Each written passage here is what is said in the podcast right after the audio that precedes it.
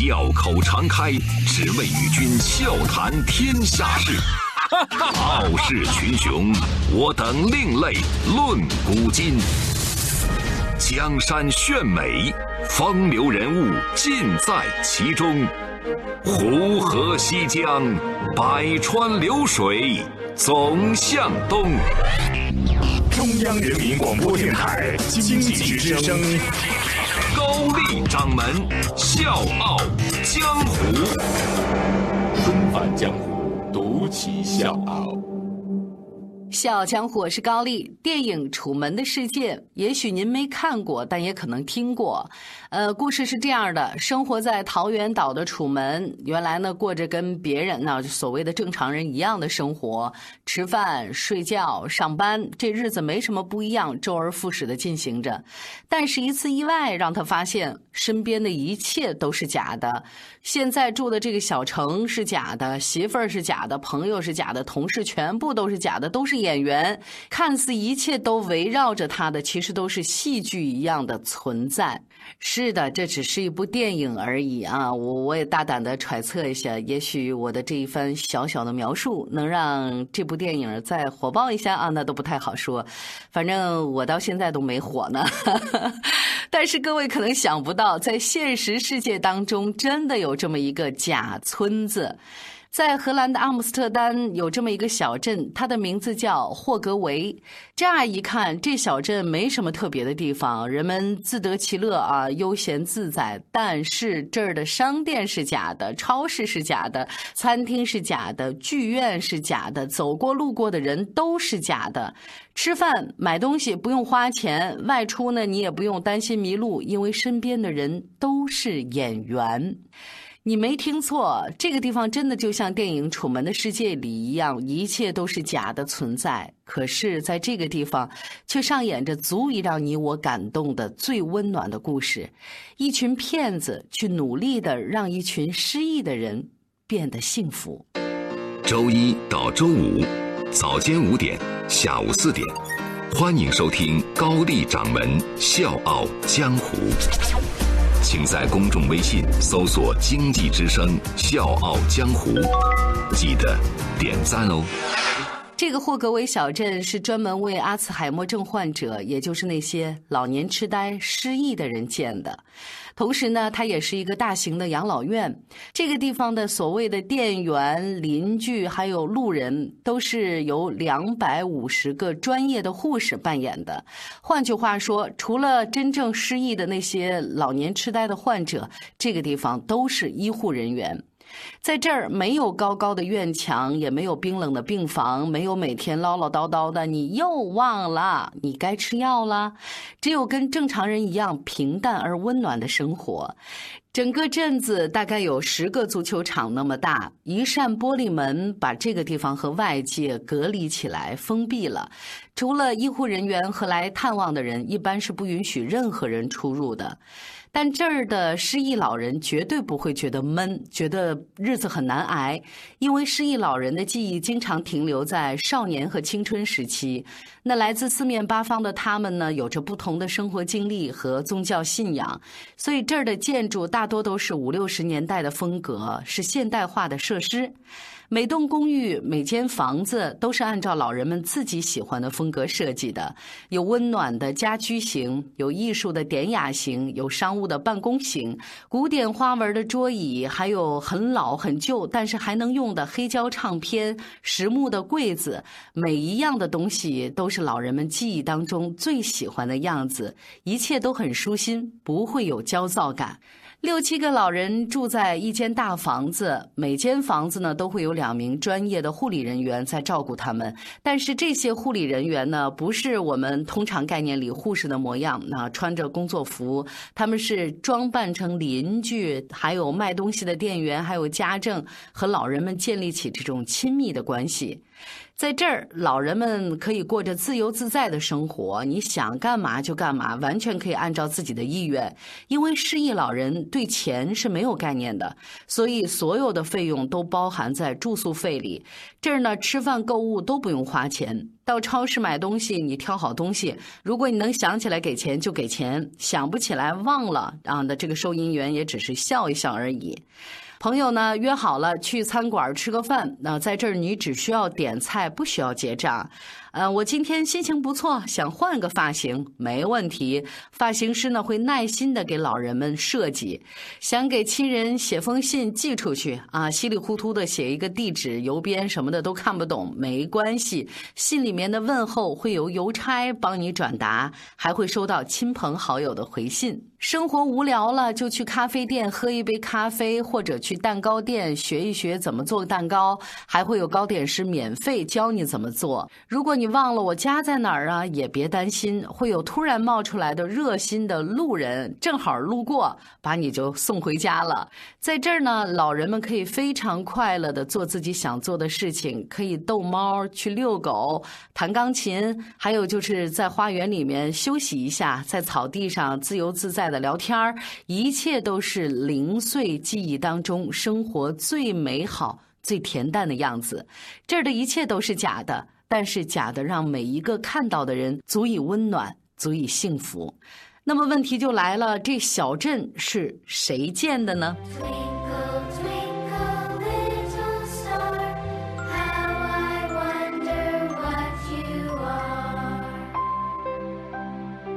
大家好，我是来自北京市海淀区的一名小学生。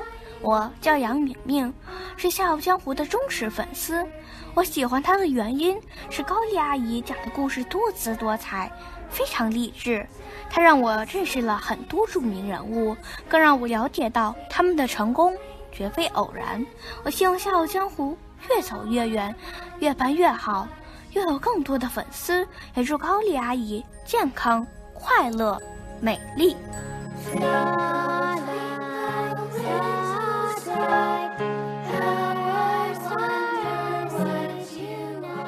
一个专门为阿兹海默症老人建造的美好小镇，它的建造灵感来自一位普通的护士，名字叫伊冯。那伊冯本人最开始呢就是护理员。在日常的护理工作当中，伊冯看到很多热爱生活的老人在岁月的消磨里一点一点的失去记忆，忘了自己要做的事儿，忘了亲人，甚至忘了我是谁。面对失声痛哭的那些家人，他们茫然无措，甚至不知道发生什么了。你为什么要哭？你为什么要训斥我？看到这样的一切，伊冯心痛极了。说有一天，伊冯突然接到母亲的电话。母亲说：“孩子，你爸爸走了，走得很快，没有遭什么罪。”伊冯愣了，眼泪一下子就出来了。悲伤过后，他又想到了自己照顾的这些失忆老人，想到他们所遭受的痛苦，觉得爸爸的离开从某种意味上也算是一种幸福，至少不用去冰冷的养老院，不用每天吃药，每天忘记事情，给家人带来痛苦和烦恼。但是父亲的离世也让伊冯想到，能不能建造一所能让失忆老人们安度晚年的养老院呢？在伊冯的呼吁之下，越来越多的人关注到阿兹海默症这样的一个群体。二零零九年，由政府带头出资、民间募资的霍格韦小镇正式建立了。整个小镇耗资一千九百三十万欧元，其中一千七百八十万欧元来自政府。那些不能专职照顾阿兹海默症病人的家属们，把失忆老人送到这儿，而两百多个所谓的骗子，从生活当中的点点滴滴着手，努力造假、以假乱真，让失忆老人过上跟其他老人、跟正常人一样的生活。忘记亲人和失去记忆的老人们，更忘了自己是生病状态的。在这儿，他们没有病。研究显示，只有病症明显的老人才会服用少量的药物。而这儿的老人胃口非常好，他们笑得很灿烂，精神状态也很好。他们过着记忆当中美好的生活。这个小镇用实力诠释着“人生如戏，全靠演技”。原来这句话也可以这么温暖啊！霍格韦小镇虽然美好，但是也挡不住来自现实的无奈。现实当中，不知道有多少人正在深受阿兹海默症的困扰。那我也不得不告诉各位一个残酷的现实，就是患有阿兹海默症的人越来越多，这个病例还在持续上涨。根据权威医学杂志《柳叶刀》的统计，目前全世界有超过四千八百万人深受阿兹海默症的困扰，而我们国家就有九百五十万人。预计呢，到二零五零年，这个数字可能会达到四千五百万。然而，医学界一百多年以来对阿兹海默症虽然有越来越多的研究发现，却没有突破性的进展。研究阿兹海默症的一位科学家在他的 TED 演讲里面也非常无奈地说：“从发现第一例阿兹海默症患者到现在，我们能为患者提供的帮助。”不会比一百一十四年前那个医生更多。那对于我们国家来说，针对阿兹海默症的精神科的床位不到一万，也几乎没有为阿兹海默症患者提供专业医护的养老院。我们的现实当中也撑不起那么多造价像霍格威小镇一样高，能让那么多阿兹海默症患者幸福居住的地方。每天不知道会有多少家庭面临一个考验：你会忘记我吗？韩国曾经专门为阿兹海默症拍摄了一个公益广告，其中的辛酸让看过的人都会潸然泪下。我忘记了全世界，忘记了回家的路，我忘记了你有多高有多瘦，是不是明天还要上学？可是我忘不了，我是一个母亲，忘不了你最爱吃的是甜饼，忘不了这辈子我都会爱着你。你的笑容已不再像从前。皱纹多了，你的黑发已不再像从前白色多了，你的脚步已不再像从前蹒跚。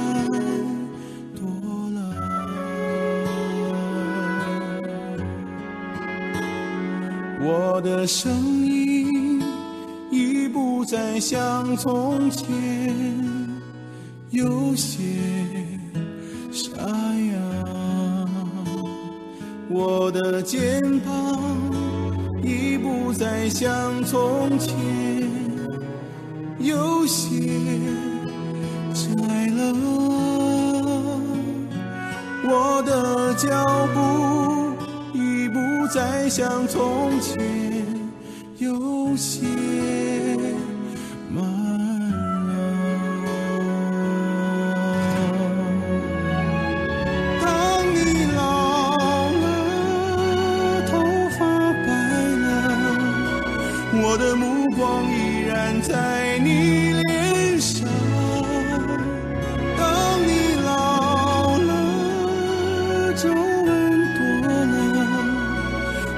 依然陪着你看夕阳。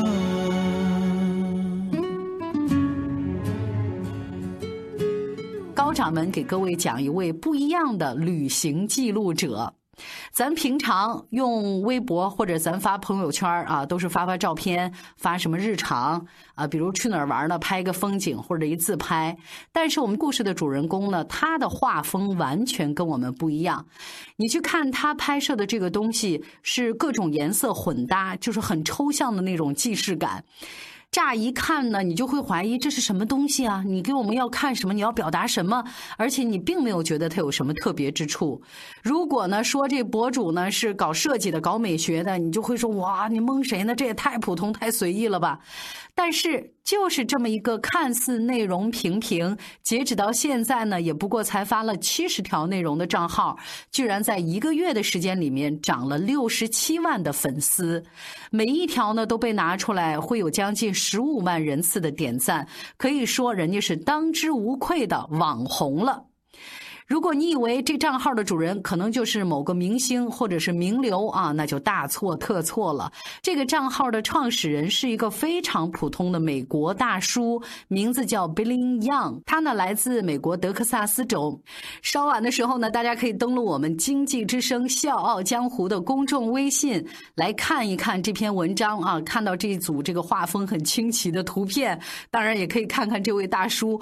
我看了之后我就急眼了，你知道吗？你。你说我天天我就这么捧我自己啊，我就各种发微博去自拍，我到现在我都没火，凭什么他这个看起来无聊至极的账号能有这么多人关注、评论、转发，能这么火呢？纷繁江湖，独起笑傲，高丽掌门笑傲江湖，敬请收听。故事呢，得从一个月之前说起了。有一条 Twitter 引起了广大网友的注意，这么写的：“我所有的愿望就是爸爸的地毯这个账号可以红起来，请大家帮帮我吧。”发这条 Twitter 的是一个名字叫 Jenny Young 的女生，在这条内容上，她附加了自己父亲的账号，名字叫“我的酒店地毯”的截图。吉利样呢，就是后来红遍网络的比利样的女儿，但是在当时，这位大叔呢，也只有孤零零的一百多个粉丝。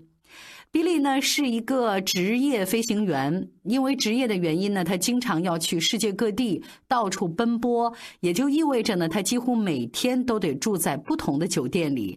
在从一个酒店换到另一个酒店的过程当中，他就发现每个酒店都会有属于自己的地毯，而这些地毯呢，时髦而且有趣儿。虽然是一把年纪了，但是比利呢特别喜欢挖掘生活当中有意思的东西。每次他走过酒店的长廊，地毯上的花纹呢都会吸引他的注意力。有的时候呢，他甚至会忍不住趴在地上拍几张高清大图。一开始呢，他只是自己留着这个图欣赏。后来呢，在他太太的建议之下，他专门建立了一个账号啊，专门放酒店地毯的这些图片。账号里的图片来自世界各地，从赌城拉斯维加斯到长滩，从荷兰阿姆斯特丹到日本名古屋。对于那种没有任何能力欣赏的人来说，这些图片乏味极了，甚至还会引起偏头疼啊！但是对于 Billy 来说，这简直是一场视觉的盛宴。只是从2015年开始创建账号以来，Billy 的地毯账号呢，也只不过一百多个粉丝。面对这样的结局，他有点失落啊！是不是我真的老了，廉颇老矣啊？我的审美也落后了呢？他开始怀疑自己了。看到爸爸这么沮丧，女儿 Jilly 有点不忍心了，然后就有了我们节目之前说的他发的那条推特，希望大家都能帮帮他，关注父亲。结局呢，大家都已经知道了。这条信息呢，很快就在推特网上广为流传。短短几天时间里，疯狂的网友涌入到 Billy 的账号里，他的粉丝以肉眼可以看见的数字迅速增长。其实这人红了也挺闹心啊！比利就说了：“原来吧，我是怕没人关注，我觉得心里空落落的。那现在不行了，我必须得把手机开到飞行模式，要不然我手机早爆炸了。我跟你说，当然他心里还是蛮得意、很开心的。我人生当中有一半的时间都在到处奔波，我经常看着地上，想象这些图案的意义。我从来没想过这样的事情会发生在自己身上。”用 Billy 的话来说，记录地毯不过是我的一个小小的爱好，是自己记录美好生活当中小确幸的方式。有这么多人喜欢他，他真的觉得难以置信，也当然很开心。如果说一开始的粉丝关注是为了凑一波热闹、突发善心啊，帮助这小姑娘实现她的愿望，那随着热度的消散，Billy 的粉丝应该会有一个回落吧。但是一个月已经过去了，Billy 并没有掉粉，甚至呢还在缓慢的增长粉丝，这就是 Billy 的账号本身的魔力了。为什么呢？因为在每一条内容下面比利都会非常耐心的讲述这张照片是在哪儿拍的，他是怎么发现这块地毯的图案的，还有就是他对这个图案的一些想法。比如说啊，他看到一块地毯，他就会说：“今天这块地毯呢是有催眠能力的，来自于日本万豪酒店的秘密楼层，它像烈性啤酒一样散发着大胆的气息，但是也有几分奇思妙想。”还有就是，这是我最近住的巴塞罗那艺术酒店的地毯。虽然它并没有激进的图案，也没有展现出肆无忌惮的繁荣，但是它就是可以让你沉迷，像篝火，像瀑布。就是这样对称整齐的图案，再搭配上它细腻又充满想象力的文字，慢慢的一些原本只是过来凑热闹的网友呢，也开始因为他的描述，第一次仔细的去打量地毯这个我们无数次踩在上面，却总是被我们忽略的东西。于是人们就发现，这些地毯仔细一看，居然还真的挺有意思，跟咱平常看的艺术品不一样。他们的设计呢，都是以视觉舒适为主，图案大气而宏观，线条呢也并不复杂。当然，有的也会有对当地文化特色的展现和解读。也不知道是怎么回事儿，人们居然就越看越上瘾了。他们不但没有取消关注，反而开始评选自己最喜欢的地毯，给每一块地毯打分，谈论起这个地毯啊给他带来的一些想法。当然，这些粉丝里面也不乏一些地毯爱好者，他们跟比利一起分享这种不为人知的小幸福，甚至还有人说感谢比利对于美好的挖掘。这个账号成为了自己消磨时光的人生意义。甭管这些网友当初是以什么样的原因关注了 Billy，但是现在大家聚在一起，都只有一个目的：静静的欣赏来自世界各地的地毯。在某种程度上，这也算是一种奇景了吧？我是吴伯凡，邀请你在微信公众号搜索“经济之声笑傲江湖”，记得点赞哦。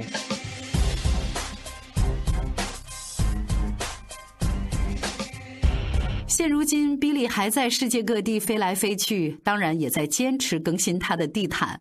有的人呢就建议说，你可以发点关于墙壁呀或者地板的内容。还有人问他：“嘿，大叔，你卖不卖你的号啊？我高价回收。”但是都被大叔拒绝了。他说：“我只想让我这个号保持这种干干净净的状态，只想让更多的人像我一样，勇敢的去发掘生活当中最美好的小幸福。”小江湖，我是高丽，明天见。天空很蓝，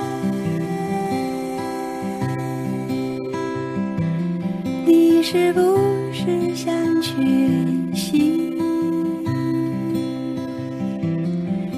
这是个很好的季节。